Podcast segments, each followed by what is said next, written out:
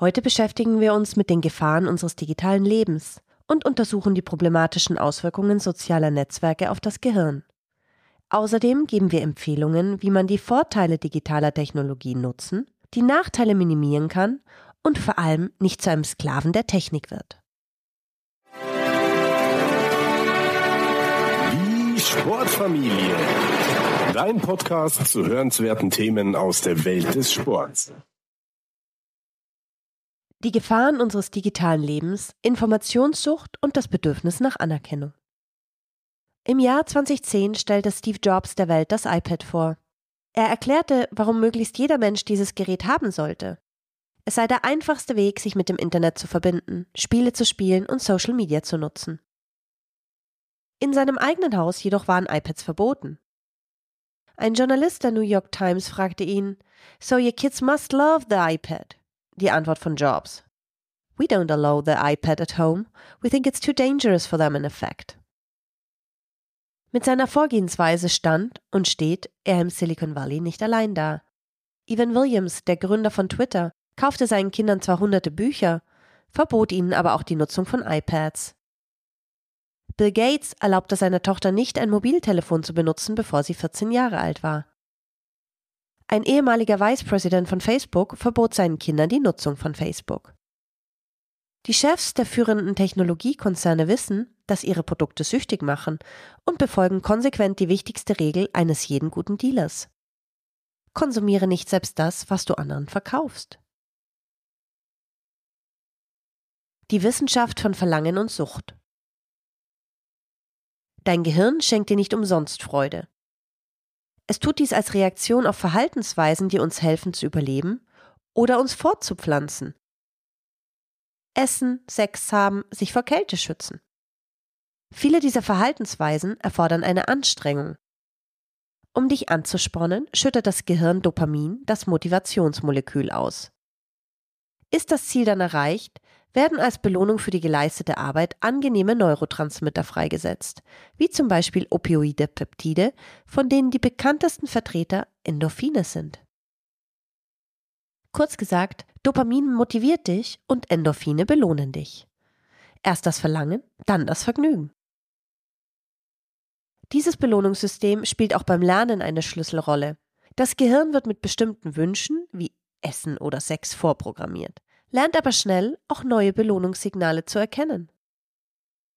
Für Pavlos Hunde bedeutete die Glocke anfangs nichts, aber nachdem sie tagelang nach dem Hören der Glocke Futter erhalten hatten, lernten sie die Glocke mit Futter zu assoziieren.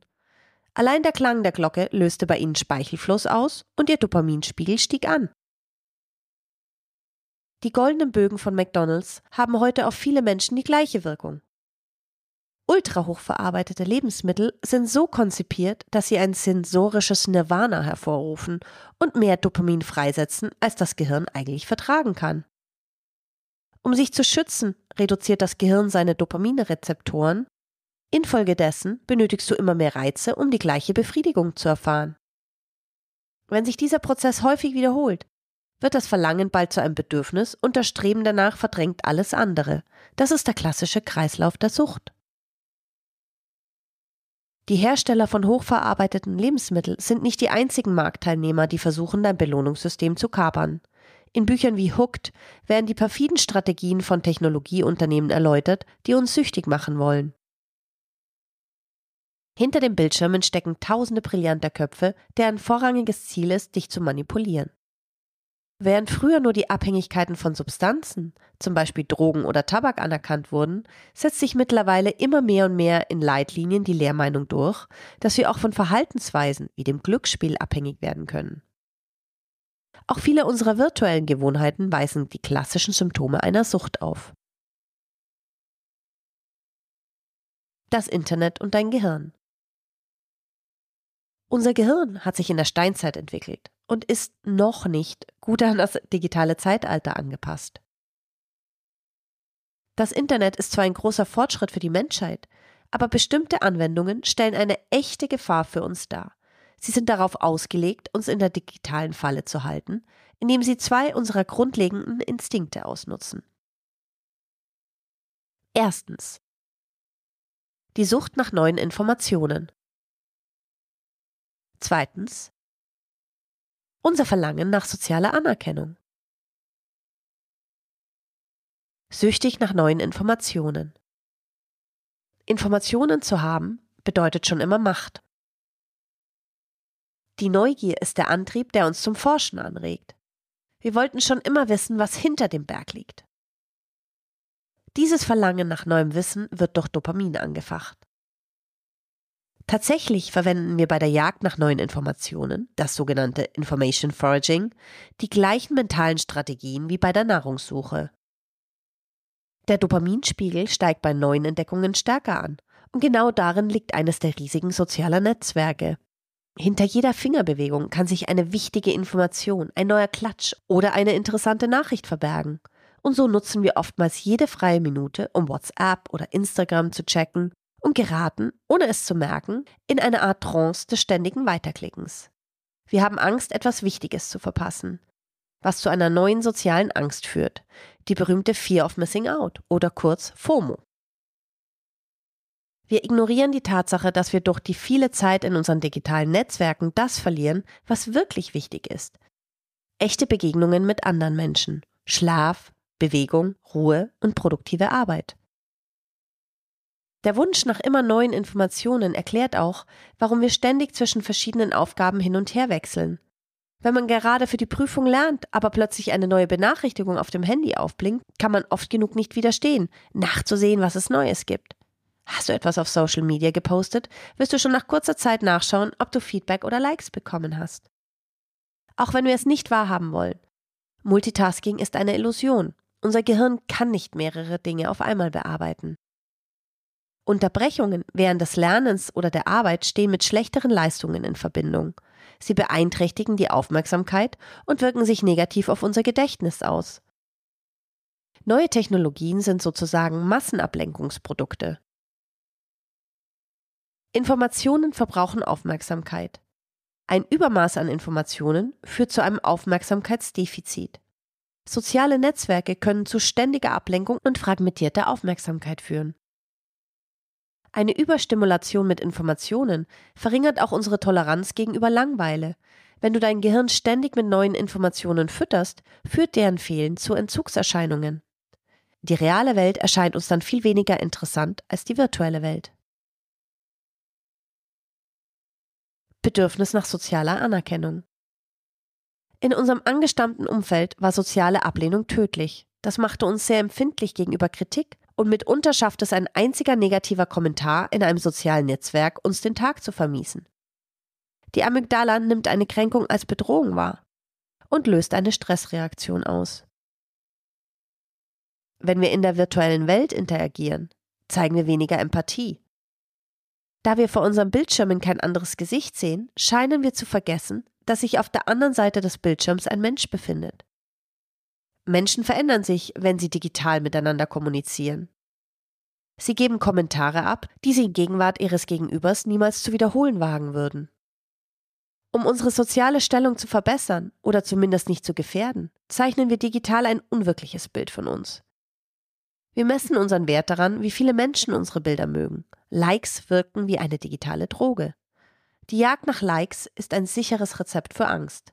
Denn egal, wie sehr du dich auch bemühst, perfekt dazustehen, es wird immer jemanden geben, der stärker ist, besser aussieht, reicher ist oder definiertere Bauchmuskeln hat als du. Mit jeder Sekunde, die du damit verbringst, die virtuelle Welt zu beeindrucken, koppelst du dich ein kleines bisschen mehr von der realen Welt ab. In dem Bemühen, sich besser zu fühlen, verabreichen wir uns dann selbst eine neue Dosis von elektronischem Morphium und verstärken damit nur das Problem. Wir Menschen sind soziale Wesen, aber unser Gehirn erwartet reale Beziehungen mit einer kleinen Gruppe von Menschen, nicht virtuelle Verbindungen mit Tausenden. Die bloße Anwesenheit von Smartphones am Esstisch verringert das Gefühl von Verbundenheit und Empathie. Selbst wenn wir zusammen sind, sind wir allein. Mehr Zeit mit unseren Smartphones wird mit Angst und Depressionen in Verbindung gebracht, was wahrscheinlich auf verstärkte soziale Vergleiche und Neid zurückzuführen ist. Die digitale Abhängigkeit steht in direktem Zusammenhang mit einem niedrigen Genuss des Augenblicks und geringerer Zufriedenheit mit dem Leben im Allgemeinen.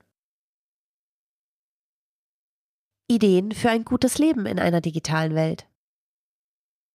Die digitale Revolution hat die Lebensqualität der Menschen zweifellos verbessert. Das Internet hat den Zugang zu Informationen demokratisiert und viele Hindernisse für die grenzenlose Zusammenarbeit beseitigt. Soziale Netzwerke ermöglichen es uns, Gemeinschaften zu bilden und Bewegungen zu starten. Aber neue Technologien erzeugen eben auch neue Abhängigkeiten. In unserem technologischen Zeitalter scheint es leichter auf Alkohol zu verzichten als auf E-Mails oder digitale Vernetzung. Es geht nicht darum, auf die neuen Hilfsmittel zu verzichten, sondern sie klug einzusetzen. Hier sind einige Strategien, um dein Gehirn vor den Gefahren des digitalen Zeitalters zu schützen. Erstens. Stärke deine Aufmerksamkeit. Im Zeitalter der Ablenkung werden diejenigen erfolgreich sein, die ihre Aufmerksamkeit am besten kontrollieren können. Und diese Aufmerksamkeit kann, wie jede andere Fähigkeit auch, gezielt trainiert werden. Obwohl es hierzu viele Strategien gibt, empfehlen wir drei bestimmte, weil sie einen Multiplikatoreffekt haben und viel mehr als nur deine Konzentration verbessern. Erstens Meditation. Meditation hilft, deinen Geist zu beruhigen und Achtsamkeit zu entwickeln. Zweitens. Körperliche Aktivität. Dein Gehirn profitiert von Bewegung, genauso wie der Rest deines Körpers. Bewegung verbessert die kognitiven Funktionen im Allgemeinen und die Aufmerksamkeit im Besonderen. Drittens. Natur. Die künstlichen Reize der Stadt halten dein Gehirn in ständiger Alarmbereitschaft und sorgen für einen hohen Verbrauch geistiger Ressourcen. Die Natur bewirkt das Gegenteil. Sie entspannt das Gehirn und stellt die Aufmerksamkeit wieder her. Ein Spaziergang in einem Park verbessert deine Aufmerksamkeit mehr als ein Spaziergang in der Stadt. Und schließlich solltest du versuchen, mehr Bücher und tiefgründige Artikel zu lesen und weniger Fastfood-News zu konsumieren. Zweitens. Ändere deine Umgebung. Aufmerksamkeit ist weitgehend ein Prozess guter Grenzziehung. Um dich auf etwas zu konzentrieren, musst du alles andere ignorieren. Das Ausklammern von Reizen ist jedoch ein aktiver Prozess, der Ressourcen verbraucht. Je mehr Informationen um deine Aufmerksamkeit konkurrieren, desto mehr geistige Anstrengung musst du aufwenden. Halte dein Handy beim Lernen oder Arbeiten auf Abstand, denn bereits die Nähe des Geräts lenkt dich ab. Wie bei Junkfood erhöht die Erreichbarkeit den Konsum. Wenn du an einem PC oder Laptop arbeitest, solltest du am besten alle E-Mail-Benachrichtigungen und sonstige News und Updates anderer Anwendungen ausschalten. Je weniger Ablenkung du hast, desto produktiver bist du. Wenn du mit Freunden essen gehst, kannst du auch vorschlagen, die Handys nach der Bestellung auf einen Haufen zu legen. Danach ist es verboten, sie anzufassen, bis die Rechnung eintrifft. Wenn jemand nicht widerstehen kann, bezahlt sie oder er das ganze Essen. Entkopple dich in regelmäßigen Abständen länger von der Außenwelt. Bereits ein digitaler Entzug von nur fünf Tagen verbessert die Fähigkeit von Teenagern, nonverbale Emotionen zu erkennen, eine Grundvoraussetzung für Empathie. Und schließlich sollte dein Schlafzimmer eine technologiefreie Zone sein. Je mehr Technologien im Schlafzimmer, desto weniger Schlaf bekommst du. Dennoch schlafen bereits mehr als 70 Prozent der Menschen mit ihrem Telefon neben sich. Drei Prozent haben es sogar in der Hand. Dies ist aus vielen Gründen problematisch. Zunächst einmal ist da die physiologische Wirkung vom blauen Licht in der Nacht, das unseren zirkadianen Rhythmus und die Melatoninausschüttung stört. Bildschirme von Tablets oder Mobiltelefonen verursachen sogar noch mehr Probleme als das Fernsehen. Auf der anderen Seite ist da der psychologische Effekt. Mit dem Telefon an deiner Seite wirst du ständig in der Versuchung sein, nochmal deine E-Mails oder dein Instagram zu checken. Versuche dir das Lesen ohne Stromanschluss anzugewöhnen. Am besten mit einem physischen Buch oder mit E-Readern, die kein Licht reflektieren. Wenn du müde wirst, mach am besten das Licht aus und geh ins Bett. Alle Apps und Lieblingsseiten werden auch am Morgen noch da sein. Drittens. Plane deinen Tag. Der Schlüssel zur Steigerung der Produktivität und zum Abbau von Ängsten liegt darin, Zeitblöcke für jede Tätigkeit festzulegen. Wir halten uns in der Regel an die Pomodoro-Methode, bei der die Zeit in 25-minütige Aktivitätsintervalle, sogenannte Pomodoros, unterteilt wird, gefolgt von 5 Minuten Pause mit einer längeren Pause nach 4 Pomodoros. Die Grundmechanismen sind einfach. Entscheide dich für eine Aufgabe, die du anpacken willst. Stelle einen Timer. Arbeite bis zum Ende des Intervalls intensiv und konzentriert an der festgelegten Aufgabe. Ruhe dich dann fünf Minuten aus, am besten bewegst du dich etwas und mache anschließend eine weitere Pomodoro. Durch vorgegebene Intervalle wird dein Gehirn weniger abgelenkt. Häufige Pausen helfen dir, dich länger zu konzentrieren. Versuche nur eine Anwendung aktiv zu haben und alle anderen zu schließen. In den kurzen Pausen kannst du auf dein Handy schauen, aber widerstehe der Versuchung, auf soziale Medien zu gehen oder deine E-Mails zu checken. Wenn du dich in sozialen Medien bewegst, solltest du dies mit einem klaren Ziel tun.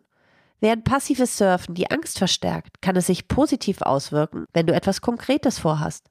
Zum Beispiel, wenn du dich mit deinen Freunden verabredest. Das Buch Daily Rituals, How Great Minds Take Time, Find Inspiration and Get to Work von Mason Curry beschreibt die Gewohnheiten großer Persönlichkeiten aus verschiedenen Disziplinen.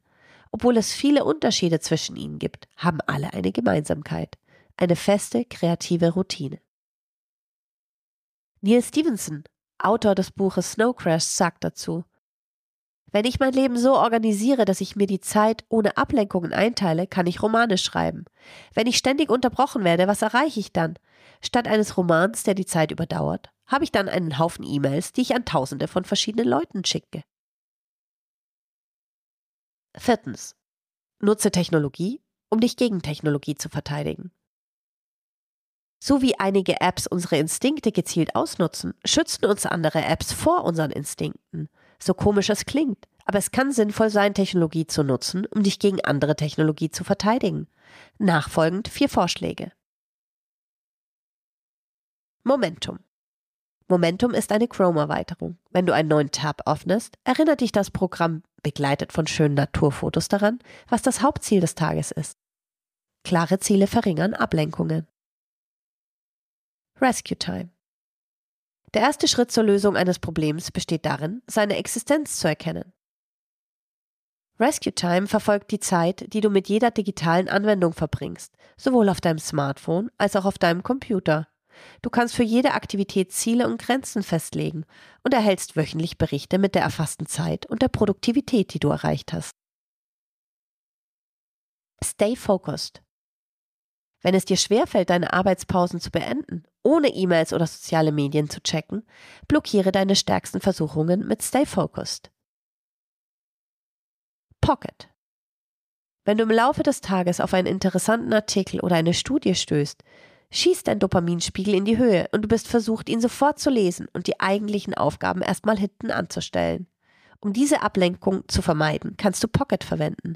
Du fügst den Artikel oder das Video einfach deiner Leseliste hinzu, schließt den Tab, fährst mit deiner geplanten Aufgabe fort und kommst zu einer passenden Zeit wieder zurück.